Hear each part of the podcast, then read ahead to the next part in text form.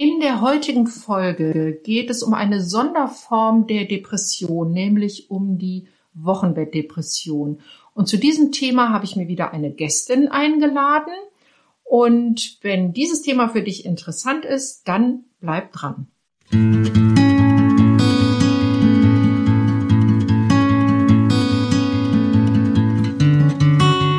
Herzlich willkommen bei Angehört deinem Podcast, wenn du dein Leben mit einem psychisch erkrankten Menschen teilst. Mit Informationen und Impulsen für deine Selbstfürsorge.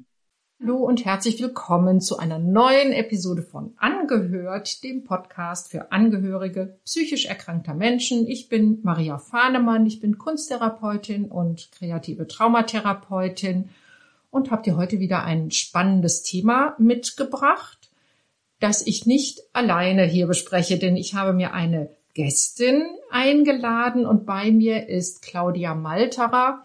Claudia ist analytische Gestalttherapeutin, Traumatherapeutin und was ihre Verbindung zu dem Thema Wochenbettdepression angeht, sie ist in ihrem ersten Beruf Hebamme, kommt sozusagen also direkt von der Wochenbettkante und kann deshalb sehr viel zu diesem Thema sagen. Hallo Claudia, schön, dass du heute hier bei mir bist. Hallo Maria, vielen Dank für die Einladung. Ich freue mich, dass ich hier sein kann und etwas darüber erzählen kann. Sehr gerne. Wer meinen Podcast schon mal gehört hat, ich steige bei Gästen, Gästinnen immer mit einer Einstiegsfrage ein und das möchte ich jetzt auch mit dir so tun, Claudia. Und zwar, wo war heute für dich ein Moment der Freude? Also erstmal ist das Wetter sehr schön, wenn auch nicht so warm. Und dann habe ich die Fahrt zu dir hier raus sehr genossen, so durchs Grüne, durch Hügel. Und es war wirklich einfach sehr, sehr schön, auch die Bäume, die jetzt anfangen zu blühen, zu sehen. Das hat mich sehr gefreut. Oh, das ist ja schön. Ja, es stimmt. Heute haben wir wirklich mal nach so ein paar Wiesenregentagen äh, ein bisschen Sonnenschein und ein bisschen mehr in Richtung Frühling. Ne? So riecht es schon so ein bisschen. Genau. Claudia, wir ähm, wollen heute über ein Thema sprechen, was sehr belastend ist für ähm, ja hauptsächlich dann junge Familien, nämlich die Wochenbettdepression. Vielleicht fangen wir mal damit an. Ich glaube, jeder hat schon mal diesen Begriff Wochenbettdepression gehört.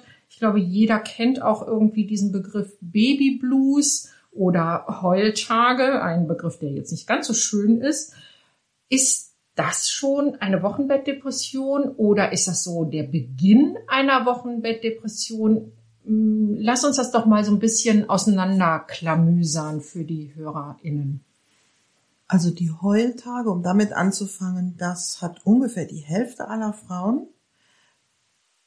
Äh, das hat man so ungefähr am dritten Tag nach der Geburt, wenn die Hormone wirklich dann steil abfallen. Oft weint man obwohl man ganz glücklich ist über das Baby und man weiß gar nicht warum. Und das ist kein Vorbote einer Wochenbettdepression, wie auch immer. Das geht normalerweise nach ein, zwei Tagen vorbei. Dann gibt es den Baby Blues. Das äh, kann man sagen, dauert ungefähr bis zu 14 Tagen, wo man auch nah am Wasser gebaut ist und äh, ja emotional äh, emotional vielleicht sich nicht so stabil fühlt, bei aller Freude auch. Und so nach etwa 14 Tagen sollte das so langsam wieder abnehmen. Also nicht schlagartig, aber so langsam sollte das dann zur Besserung führen. Die Wochenbettdepression kann auch schon sehr früh einsetzen, übergangslos. Dann kann man, könnte man es nicht so gut unterscheiden zwischen dem Babyblues und der Wochenbettdepression. Aber sehr, sehr häufig äh, beginnt die Wochenbettdepression erst nach sechs bis acht Wochen nach der Geburt zu einem Zeitpunkt, wo die Unterstützung zum Beispiel durch die begleitende Hebamme schon weg ist, man den Gynäkologen schon zur Nachsorge gesehen hat und dann geht es manchmal erst los. Und wie äußert sich das dann? Ist es erfüllt das so diese Diagnosekriterien der in Anführungsstrichen normalen Depression, also dieses der Antrieb ist vermindert, dieses Gefühl von Niedergeschlagenheit. Ich meine, auch Depressionen sind ja ein ganz, ganz weites Feld und hat, Depressionen haben ja ganz viele Gesichter. Darüber habe ich auch mal eine Podcast-Folge gemacht. Ähm, ja, wie äußert sich das gerade bei der Wochenbettdepression? Ja, also die ganz klassischen Symptome findet man häufig nicht, außer vielleicht eine traurige, niedergeschlagene Stimmung.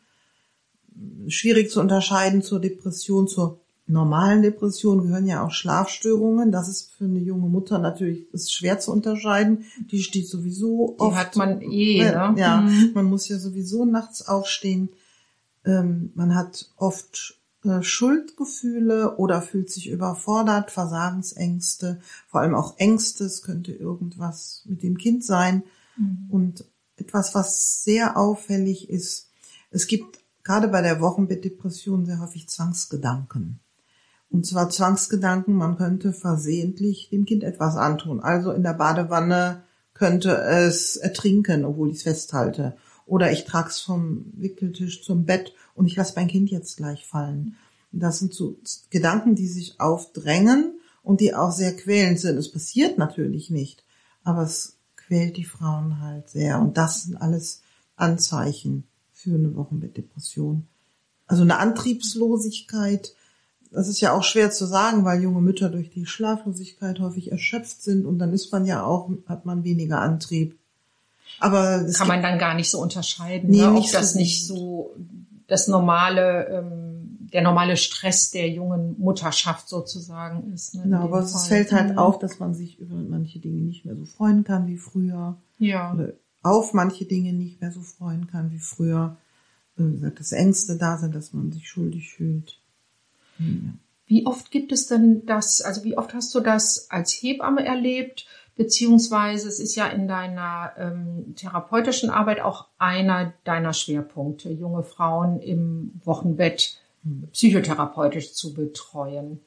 Kannst du da was zur Häufigkeit sagen? Ja, also die Häufigkeit liegt von bis, also man sagt circa 15 Prozent der Frauen, das ist schon sehr viel. Und man sagt aber auch, dass die Dunkelziffer wohl noch höher sein mag, weil häufig wird es ja überhaupt nicht erkannt, nicht behandelt und von daher weiß man es auch nicht so genau. Aber so um den Dreh dürfte das sein. 15 Prozent, das ist ja schon eine ordentliche Ja. Zahl, ne? Ja. Und es wird deshalb nicht erkannt, weil man es so auf diesen normalen ähm, Stress mit einem Baby schiebt. Genau, weil man das auf den normalen Stress mit dem Baby schiebt, weil es sehr stigmatisiert ist, denn wenn ich eine junge Mutter bin, bin ich ja glücklich. Hm. Zumindest Ja. ist das das, was die äh, Gesellschaft von mir Genau. erwartet. Also ne? ich habe Hm. ich habe einfach glücklich zu sein und nicht habe ich mich nicht überfordert zu fühlen und ähm, Kinder werden ja schon immer geboren und Hm.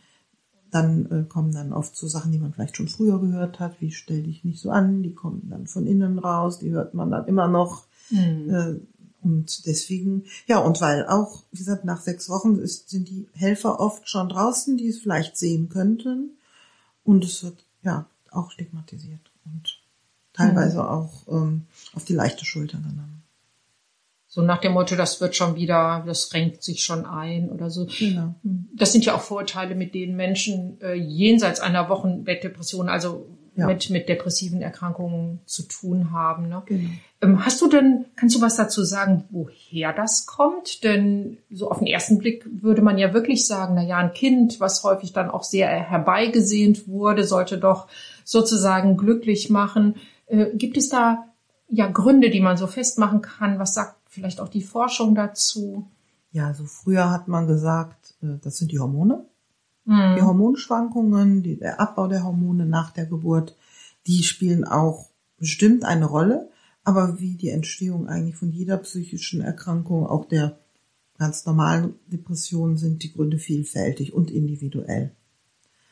Und ich habe in meiner langjährigen Arbeit, sowohl als Hebamme als auch jetzt in der Psychotherapie, kann ich eigentlich einen Faktor festmachen oder festsetzen, der allen, bei so gut wie allen Frauen da ist.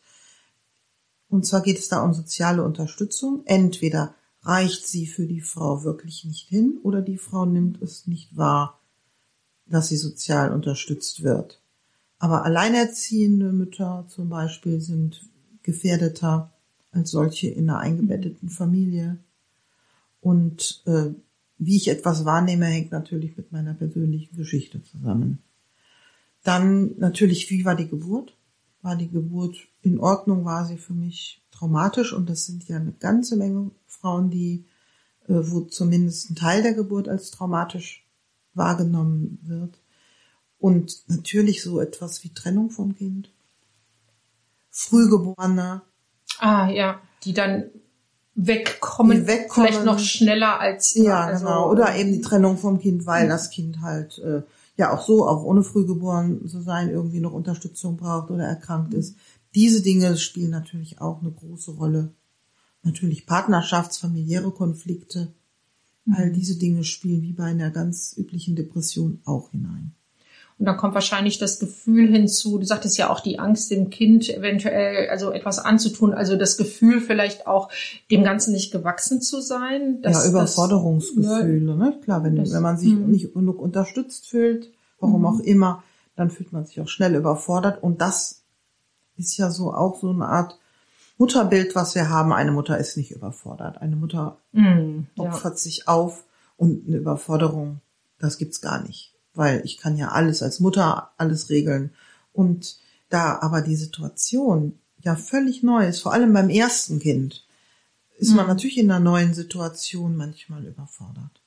Sind denn äh, Wochenbettdepressionen beim ersten Kind äh, häufiger als bei ähm, beim zweiten oder dritten Kind?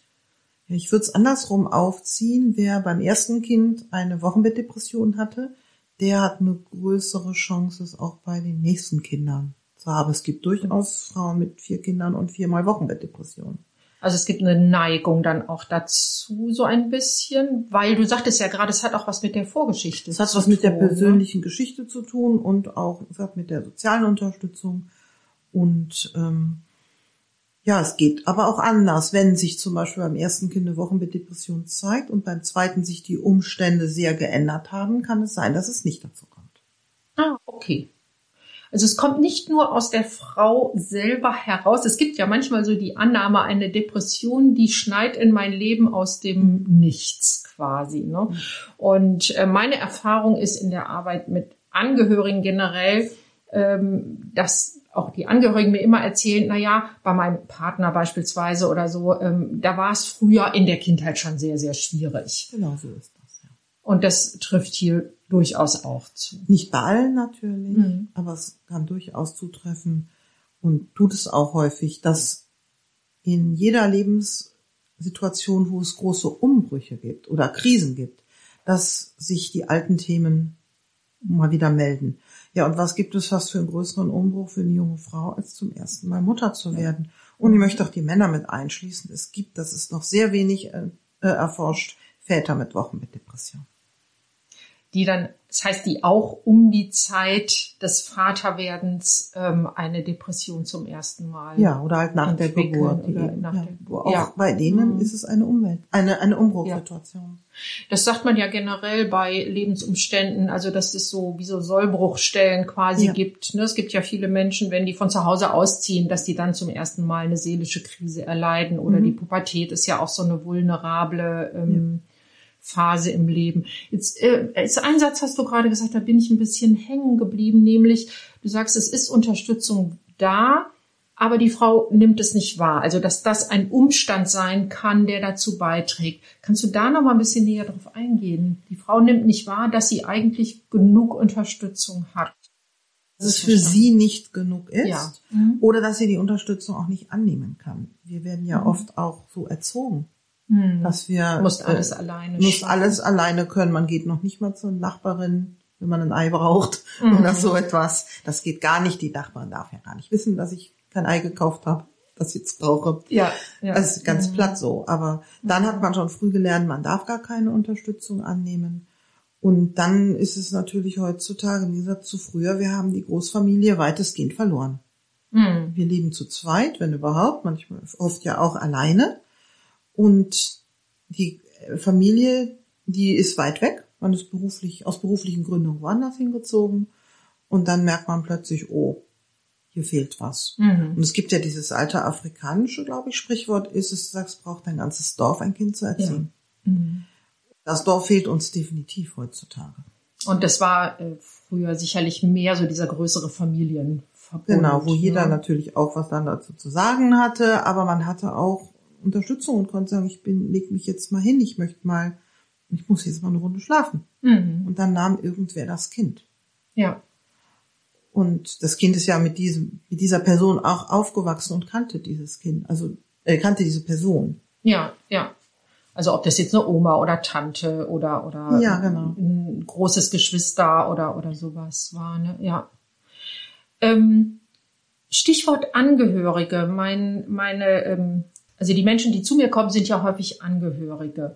Und auch junge Mütter haben ja Angehörige. Wie können die eventuell bemerken, ähm, da läuft was aus dem Ruder, da läuft was ähm, anders, als es vielleicht sollte, mal unabhängig von, ja, die sollte doch jetzt glücklich sein, die junge Mutter. Ähm, ja, wie, wie können Angehörige merken, da, da ist jetzt Hilfe nötig? Ja, also, dass die Mutter unglücklich, also trau viel mhm. traurig ist, dass sie vielleicht auch ähm, sich da, ja, da Sorge hat, dass sie mit ihrem Kind alles richtig macht, dass sie immer wieder sich rückversichern muss und ihrer eigenen Intuition gar nicht vertrauen kann und dass es ihr einfach, ja, grob gesagt, schlecht geht. Mhm. Und dann könnte es sein, ähm, dass es sich darum dreht. Um ja. Das, Thema. das heißt, könnte man sagen, wenn man jetzt so von außen betrachtet, sagen würde, na, sie macht das doch alles ganz toll und zweifelt aber ständig an sich. Zum Beispiel, weil depressive Menschen, auch bei der Wochenbettdepression ist das keine Ausnahme, erstens häufig hohe Anforderungen an sich haben. Das ist auch oft ein Thema, dass ich eine perfekte Mutter sein muss. Und das kann an Kleinigkeiten scheitern, die mhm. eigentlich gar nicht der Rede wert sind normalerweise. Ja, und dass äh, depressive Menschen, und das schließt die mit Wochenbettdepression ein, auch gut funktionieren können. Ah ja. Also nach außen ja. funktionieren mhm. sie gut und sind nach außen sogar glückliche Mütter. Mhm. Mit, und es ist ihnen ganz, ganz wichtig, dass es den Kindern gut geht. Das ist das Allerwichtigste. Und sie vernachlässigen sich häufig selbst im Sinne von Selbstfürsorge ja. und äh, sagen, also alles für mein Kind. Und mhm. dann fallen sie selber hinten runter. Ich habe das Beispiel einer Frau im Kopf, die zu mir gesagt hat, als wir darüber sprachen, was sie denn für sich tut. Ja, ich habe ja meine Blusen gebügelt, das war ja für mich. Ah, oh Gott, wie furchtbar, ne? Das ist ja, äh, wenn man das so hört von außen, richtig traurig eigentlich. Ne? Ja, das war, und Was da haben wir lange, Leistungsanspruch dahinter steht. Und da haben wir lange mhm. daran versucht zu arbeiten, wie sie denn wenigstens kleine Pausen einbauen kann. Ja. Mhm. Und das ist das, was Mütter dann oft nicht können. Die müssen sich aufopfern, das ist alles fürs Kind und dann macht die Psyche das auch irgendwann nicht mehr mit. Mhm. Generell ist ja eine Depression man kann das ja eigentlich gar nicht häufig genug betonen, eine wirklich behandlungsbedürftige Erkrankung. Mhm. Ähm, ich frage jetzt mal ganz naiv, das gilt auch doch für die Wochenbettdepression. Die verschwindet ja nicht wie diese Heultage, haben wir gesagt, die geben sich irgendwann, aber die verschwindet in der Regel nicht von selber. Ist das richtig? Ja, doch. Also wenn man sie nicht behandelt und sie ist nicht zu schwer, dann kann sie auch wieder nach Monaten von selber verschwinden wobei dann natürlich auch schon viel Schaden angerichtet worden ist. Und ähm, sie kann sich aber auch chronifizieren und mhm. geht dann in eine echte Depression. Das ist die andere ist auch nicht unecht, aber ja. in eine herkömmliche Depression über. Und wenn sie nur leicht ist oder sich nur anbahnt, dann kann es auch im Sinne der sozialen Unterstützung genügen, wenn die Wochenbetthebamme regelmäßig oder eine gute Freundin einfach mit offenem Ohr da ist. Das kann schon mal reichen. Aber man muss immer im Auge behalten, wann reicht es nicht mehr. Ja, und vielleicht sollte man auch sagen, wenn du sagst, ähm, es kann weggehen nach Monaten, ähm, da kann man ja auch die Frage stellen, warum soll man Monate der Qual ähm, aushalten? Ne? Man würde ja auch vielleicht mit einer schweren Erkältung mal zum Arzt gehen und ähm, nachschauen Mütter, lassen. Ne? Junge Mütter gehen auch mit schweren Erkältung oft nicht zum Arzt. Davon mal ganz abgesehen. Genau. Ja. Und dann erst mhm. geschweige denn damit. Wie gesagt, das ja. ist so stigmatisiert. Und ja. um Gottes Willen, dann muss ich zum Psychiater oder wo muss ich hin? Mhm. Und äh, das ist schon ein schwerwiegender Schritt auch für einen. Ja. Gutes Stichwort. Wo sollten Sie denn hin oder wen können Angehörige denn ansprechen, wenn Sie merken, äh, ich komme vielleicht auch an meine Frau äh, gar nicht mehr so richtig ran oder sie, sie blockt dieses Thema ab. Aber ich habe als Angehörige das starke Gefühl, hier läuft was in die falsche Richtung. An wen können sich Angehörige wenden, um Hilfe zu, ähm, ja, zu suchen für die erkrankte Frau? Also zunächst kann man sich erstmal, wenn vorhanden, mit der Wochenbetthebamme äh, in Verbindung setzen nicht alle Wochenbetthebammen haben dafür eine Spezialisierung, aber müssen sie auch nicht. Es wäre wichtig, dass sie ein Netzwerk haben und mhm. sagen, ich habe da und da jemanden, da kannst du hingehen. Und ähm, es geht ja beim Unterstützung bekommen nichts ohne den Patienten oder die Patientin. Ja, also das ist richtig. Wenn ich sage, ich wüsste eigentlich, ich würde gerne einen Psychiater ansprechen, wenn ich den anrufe, sagt er, die muss aber selber anrufen. Das ist ja das ein großes Problem. Daran, ne? Ja. Krux daran, dass man mhm. halt nicht sagen kann, ja, ist jetzt so und mhm. da muss es wirklich schon so schlimm sein, dass man einen Krankenwagen rufen muss und so, weil will man ja, lange will man ja nicht ja. warten. Aber theoretisch sind Hilfsangebote der Gynäkologe, die Gynäkologin, Hausarzt, Hausärztin, Psychiater, sozialpsychiatrisches Zentrum, vielleicht auch eine Institutsambulanz. Es gibt in den größeren Städten äh, häufig auch, zum Beispiel in Köln auch, äh, spezialisierte Abteilungen dafür. Mhm. Abteilung, wo sind die? In, der, in Meerheim, in der LVR-Klinik in Meerheim. In, in der psychiatrischen Klinik? In der psychiatrischen ah, Ambulanz in Meerheim. Ambulanz, die ja. haben eine mhm. spezielle, eine spezielle Abteilung dafür. Für mhm. Schwangere und im Wochenbett. Aber das ist ja nicht die Regel. Mhm. In Bonn gibt's das, eine gynäkologische Psychosomatik. Mhm. Und so die Hebamme, ähm, wenn die noch da ist sozusagen oder man den Kontakt noch hat, wäre schon auch vielleicht eine erste, ich könnte mir vorstellen, eine erste Ansprechperson, weil sie für die Frau so eine Vertrauensperson schon mal ist. Ne? Ja. Dass vielleicht die Hebamme auch sagen kann, sie brauchen noch mehr Hilfe oder, oder sowas in der Richtung. Wenn sie das erkennt, die Hebamme, ja. Und da gibt es eigentlich auch ähm, Unterstützung für Hebammen und nicht nur für Hebammen. Es gibt einen Screeningbogen mit zehn simpel gefassten Fragen der ist auch wissenschaftlich evaluiert. Mhm. Und anderen Ländern, wie zum Beispiel in Großbritannien, werden alle Frauen routinemäßig nach sechs Wochen, glaube ich, und nach vier Monaten nochmal befragt nach diesem Fragebogen. Ah, da wird ist, richtig da wird richtig, Struktur, das, also, das wird, ist in der Struktur drin, steht ja. dort in den Leitlinien und wird so gemacht. Mhm. Das ist bei uns nicht so. Schade, ne? Wenn das, das doch so häufig Genau, ist. und dann kann man nämlich sagen, wir machen, und das ist für die Frauen auch nicht stigmatisierend, die wissen, ja, da kommt dann jemand, der stellt mir nochmal diese Fragen, weil das ist bei allen so.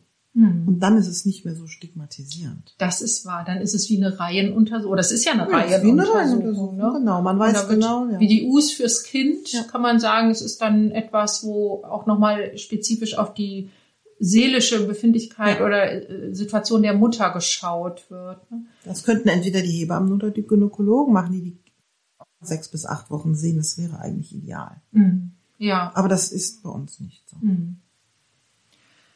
Auf jeden Fall, also auch Angehörige können so die üblichen Anlaufstellen erstmal ansprechen, zusätzlich äh, zu den spezifischen Anlaufstellen für ähm, ja, junge Gebärende oder jung geboren Habende, wie sagt man da eigentlich? Also junge, Mütter, einfach junge Mütter. Junge Mütter, genau. ja, und dann gibt's natürlich auch noch im Internet Möglichkeiten, und zwar ja bitte nicht in jedes Forum gucken, mhm. sondern bei Schatten und Licht www.schatten-und-licht.de. Das schreibe ich auch nochmal in die Show Notes. Ja, bitte. Das ist ganz wichtig, dass es aus, äh, dass es durchaus eine, ja, das sind Betroffene gewesen. Äh, das hat sich zu einer wirklich sehr großen Geschichte entwickelt. Die machen Veranstaltungen, die haben aber auch eine Therapeutenliste auf ihrer Seite und jede Menge Informationen und auch diesen Screeningbogen, der, den man auch selber ausprobieren kann. Ah, ja. Also den kann man selber ja. anwenden. Da muss nicht der Fachmann, die Fachfrau gegenüber sitzen. Mhm. Das kann man auch selber tun. Stimmt, das ist ja auch etwas, was zum Beispiel die Depressionsliga hat ja auch auf ihrer Internetseite Bogen, wenn, füllen Sie das aus, um so rauszufinden, so einen ersten Anhaltspunkt, leide ich vielleicht an einer Depression. Das ist nochmal ein guter Hinweis. Also das werde ich auf jeden Fall nochmal verlinken. Ein Thema, über das ich noch gerne sprechen möchte in Bezug auf ähm, Wochenbettdepression ist, um einfach auch nochmal klar zu machen, wie dringlich es ist, dass da Hilfe notwendig ist, die Auswirkungen auf das Kind. Ja, also die Auswirkungen sind natürlich auf die ganze Familie spürbar, aber vor allem auf das Kind. Das Kind benötigt ja von Anfang an ähm, Bindungsangebote, emotionale Zuwendung. Und das weiß man ja auch von der herkömmlichen Depression, dass äh, die Gefühlswelt eingeschränkt ist, dass man nicht so gut mitschwingt und nicht so gut spiegeln kann. Und die Mutter vermag vielleicht das Kind sehr gut zu versorgen, mit allen Gesichtspunkten, aber die Spiegelungsfähigkeit, die für das Kind so enorm wichtig ist für den Bindungsaufbau, die fehlt häufig oder ist zumindest eingeschränkt. Das kann man auch nicht bei allen sagen, muss man auch wieder, niemand, nichts ist für alle. Nichts ist so null, also es gibt kein 0815 genau. Standard. Genau, aber mhm. eine, eine, ja genau, und wenn äh, sehr viel kann da durch Vater oder Oma kompensiert werden, also wenn die Mutter nicht kann, und das ist auch, ähm, es ist auch klar und offen, dass der Vater vor allem dann, hier kommen wir wieder zur Unterstützung, wieder versucht viel zu Hause zu sein oder Elternzeit zu nehmen, um dem Kind das zu geben, was in der Hinsicht fehlt. Hm. Vielleicht sollten wir noch mal ganz kurz sagen, was Spiegelung meint.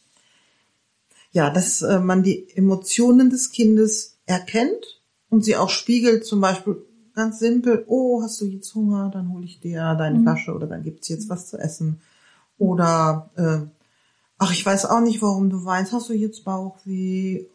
Mhm und immer äh, Blickkontakt und Körperkontakt aufrechtzuerhalten. Und das ist manchmal für Leute zu viel, die unter einer Depression leiden. Das ist zu anstrengend. Ja, das ist so das, was wir so instinktmäßig gegenüber einem Baby auch machen, ne? ja, dass genau. wir in so einer hohen Stimme dann sprechen oder auch so eine Babysprache annehmen. Und ja, genau. das ist das, was auch mit Spiegelung gemeint ist. Oder kleine Ja, Kinder, die die, lächeln ja schon ganz, ganz früh. Also Ja. da huscht manchmal so ein Lächeln und dass man das dann eben intuitiv würde man es ja aufgreifen und auch das Kind anlächeln. Ja, man ne? lächelt zurück, genau, was man auch, Mhm. dass das Kind auch mit der Zeit lernt, aha, wenn ich mich so fühle, dann sagt sie das dazu.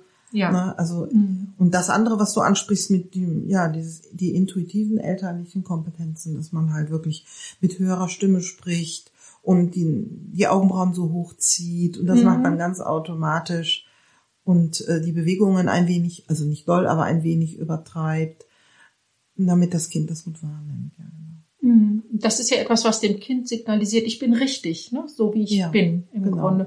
Und das ist etwas, was eine junge Mutter, die möglicherweise auch an einer schwereren Depression leidet, einfach nicht leisten kann, ne? weil sie nicht so, ja, emotional auch nicht so flexibel ist oder Ja. eben die, den Kontakt zu den eigenen Emotionen ja irgendwo auch verloren hat. Das ist ja so ein typisches Zeichen von Depressionen auch. Genau, Ist was- ja. richtig? Ja. Mhm. Was weiter eine Rolle spielt, ähm, ist bei allen werdenden oder frisch gebackenen Eltern, dass man automatisch auch die eigene Rolle und die eigenen Eltern und die eigene Rolle als Sohn, als Tochter reflektiert. Und nochmal, wie war das denn bei mir? Was möchte ich denn übernehmen? Was möchte ich nicht übernehmen? So, und wenn man selber etwas nicht gelernt hat, kann man es nicht weitergeben, weil es ist ja in der vorsprachlichen Zeit passiert. Und so gibt sich das auch weiter. Wenn die Großmutter schon eine Woche mit Depression hatte oder eine Depression, Mhm. dann kann sich das auch weitergeben. Und deswegen ist es auch wichtig, sich Hilfe zu holen. Das ist kein, keine Einbahnstraße. Man kann das stoppen. Mhm. Man kann es bremsen, wenn man seine Sachen dann, wenn man diesen Teil dann auch aufarbeitet. Ich weiß, dass sich da sehr viele Menschen schwer tun Mhm. mit äh, traumatischen oder ähnlichen Erfahrungen als Kinder, aber wir dürfen nicht vergessen, wir geben es unbewusst weiter. Und nicht wenige meiner äh, Klientinnen kommen und sagen, also ich weiß, ich habe das und das, ich äh, möchte das nicht weitergeben. Und das ist die eigentlich eine gute Motivation. Ja, wäre denn der richtige Zeitpunkt mit einer solchen Aufarbeitung der eigenen Vergangenheit auch schon zu beginnen, wenn das eigene Kind noch sehr, sehr klein ist? Oder wäre das etwas, was man, wo man sagt, ich will erstmal, ähm, ja, sag mal, aus dieser Erschöpfung rauskommen, aus dieser Müdigkeit, die ich sowieso habe und dann, wenn ich genug Kraft habe, begebe ich mich daran, diese Dinge aufzuarbeiten. Also ganz ehrlich, der optimale Zeitpunkt ist noch bevor man schwanger wird. Ja. Wenn man weiß, man weiß ja, das war Mhm. nicht alles gut gelaufen. Und im Gegenteil, oder manches war so extrem schwierig. Oder man war schon in Therapie oder hat als Kind schlimme Trennungen der Eltern oder so etwas erlebt. Und wenn man dann ein Kind plant, äh, falls man es denn plant, manchmal Mhm. kommen ja auch Kinder ungeplant, dann schon damit zu beginnen. Das ist ein, glaube ich, sehr, sehr guter. Das ist so Hinweis. für Vater und Mutter. Und da geht es nicht nur um die Wochenbettdepression der Mutter, sondern auch für die Väter. Ja. Und ich weiß, dass sich viele Leute davor scheuen, auch die, oder gerade die auch die Gewalt erleben mussten als Kinder. Mhm. Aber das ist so wichtig.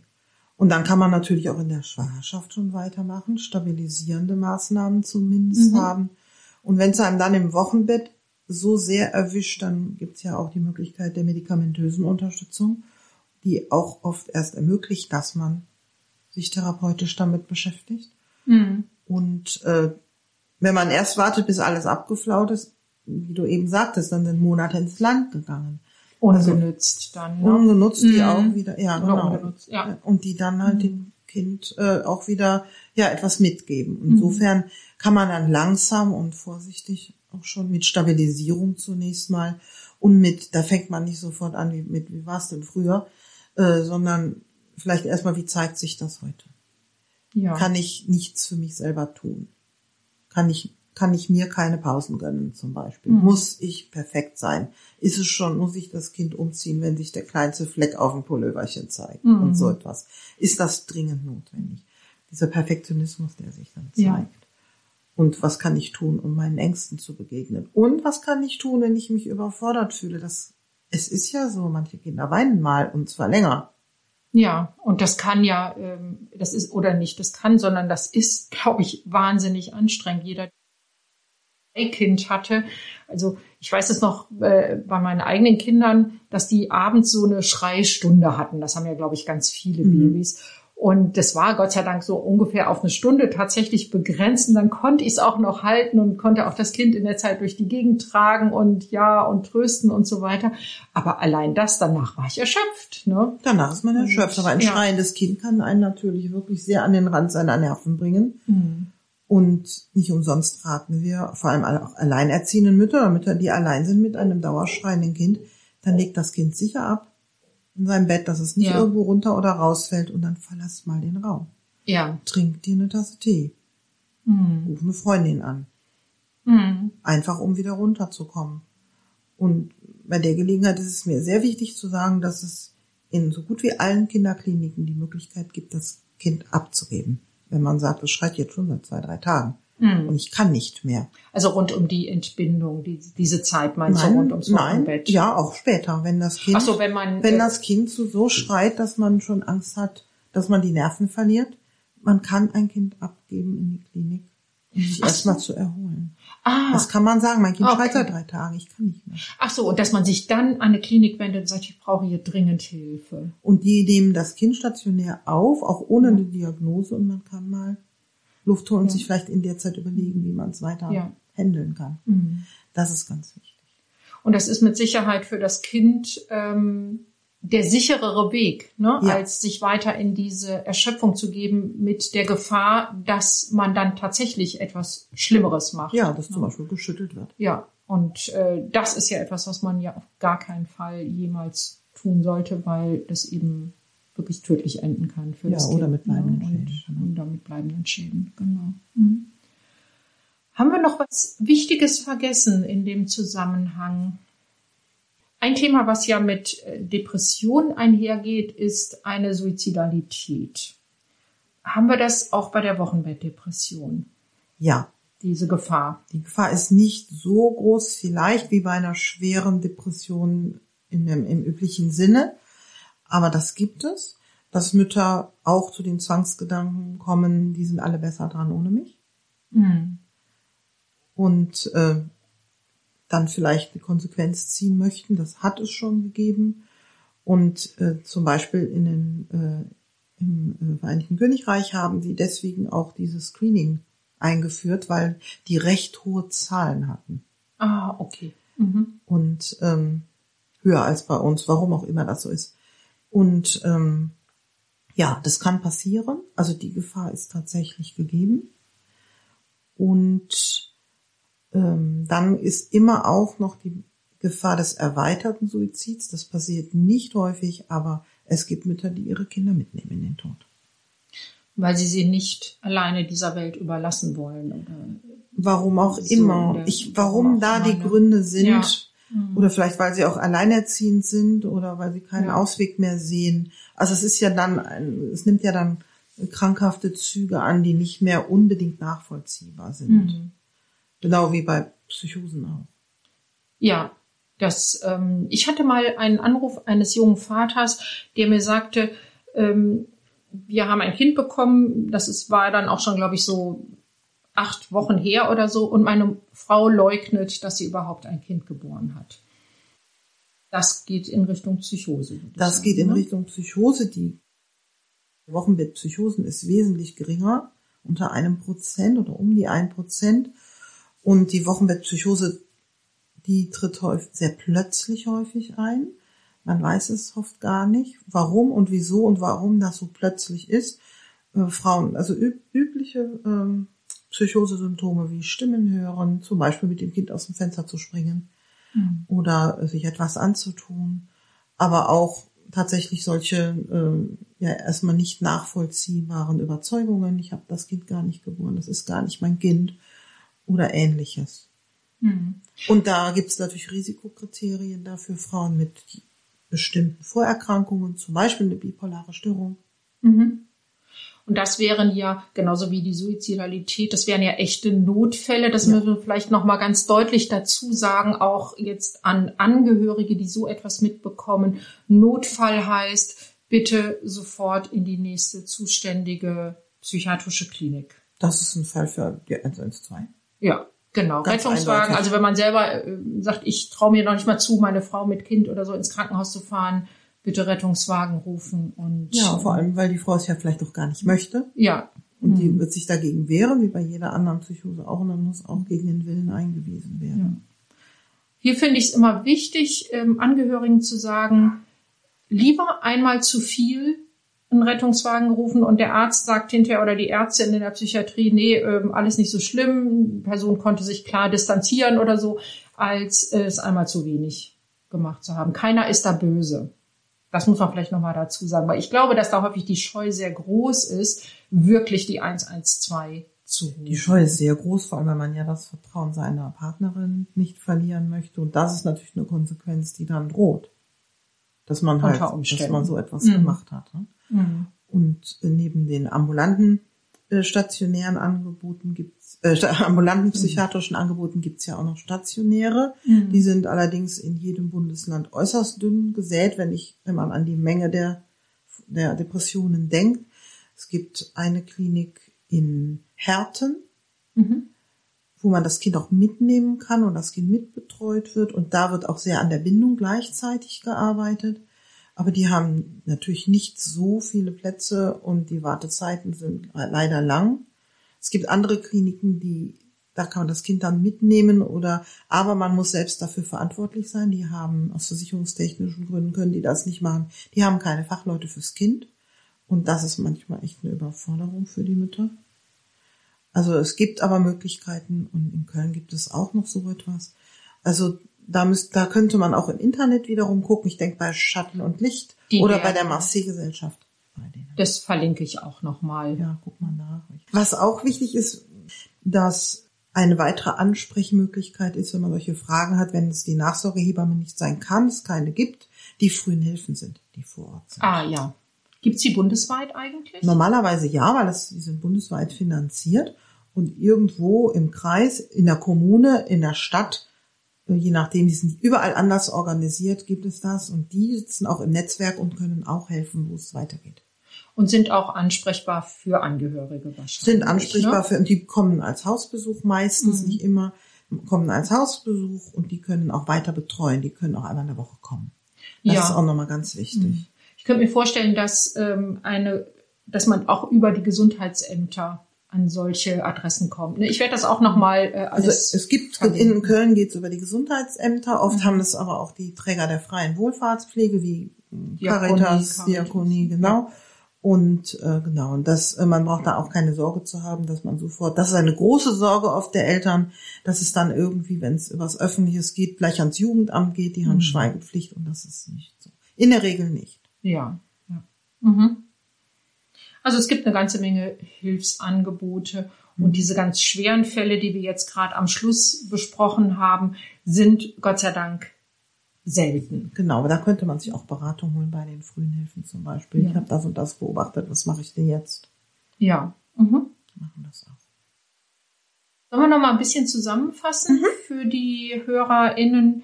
Wir hatten gesagt, es gibt leichtere Formen der Wochenbettdepression, wo es manchmal sogar vielleicht schon ausreichend ist, die Frau hat einen, eine Gesprächspartnerin, die regelmäßig zur Verfügung steht, um sich mal ein bisschen auszusprechen.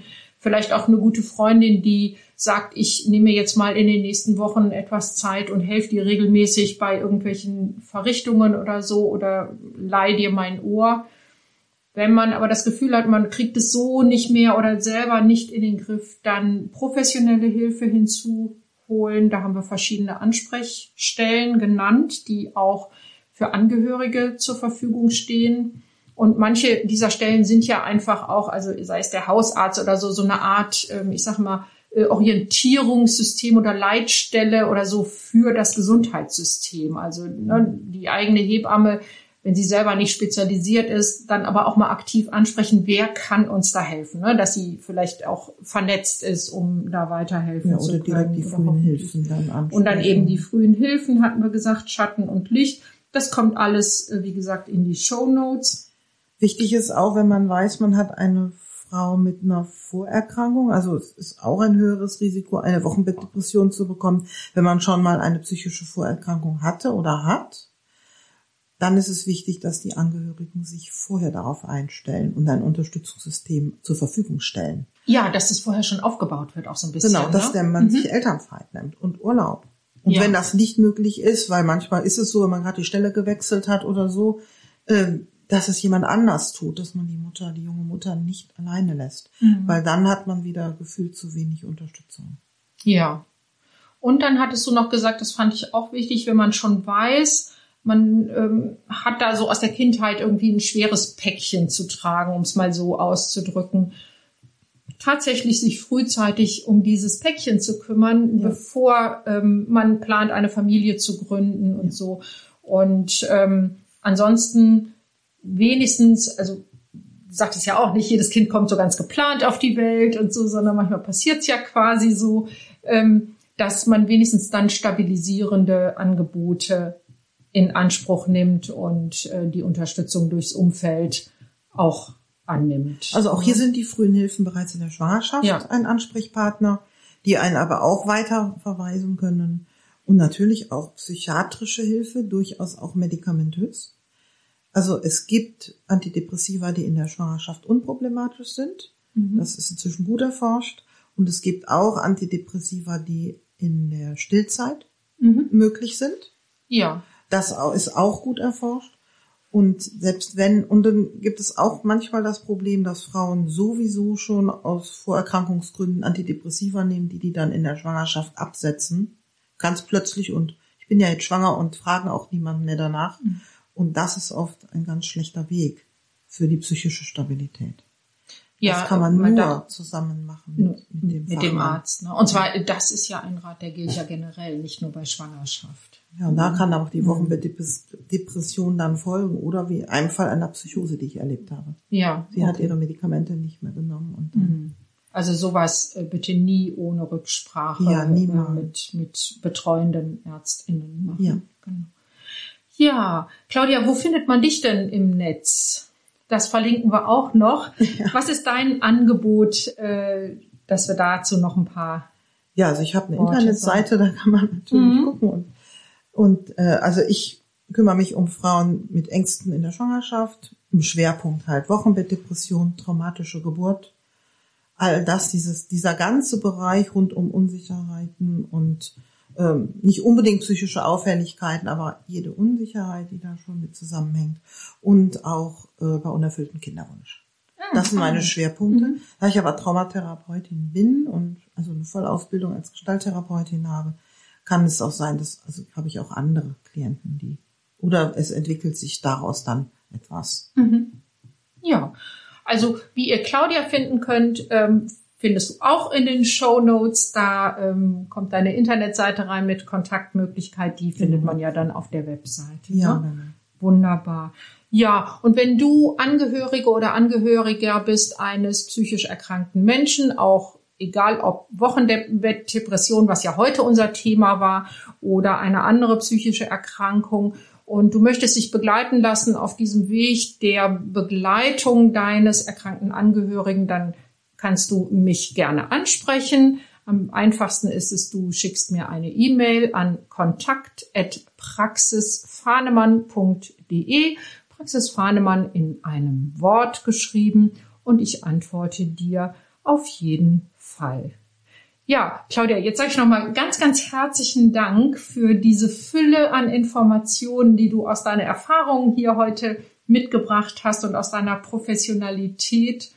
Und ähm, ja, ich denke, das ist eine tolle Podcast-Folge, aus der die HörerInnen viel schöpfen können. Ganz herzlichen Dank, dass du ja, heute hier warst. Das würde mich freuen und wenn ich da Hilfestellung leisten konnte. Und ja, vielen Dank nochmal für die Einladung. Sehr, sehr gerne. Ja, das war es auch schon wieder für heute. Und dann sage ich äh, Tschüss und viele gute Momente und bis zur nächsten Folge.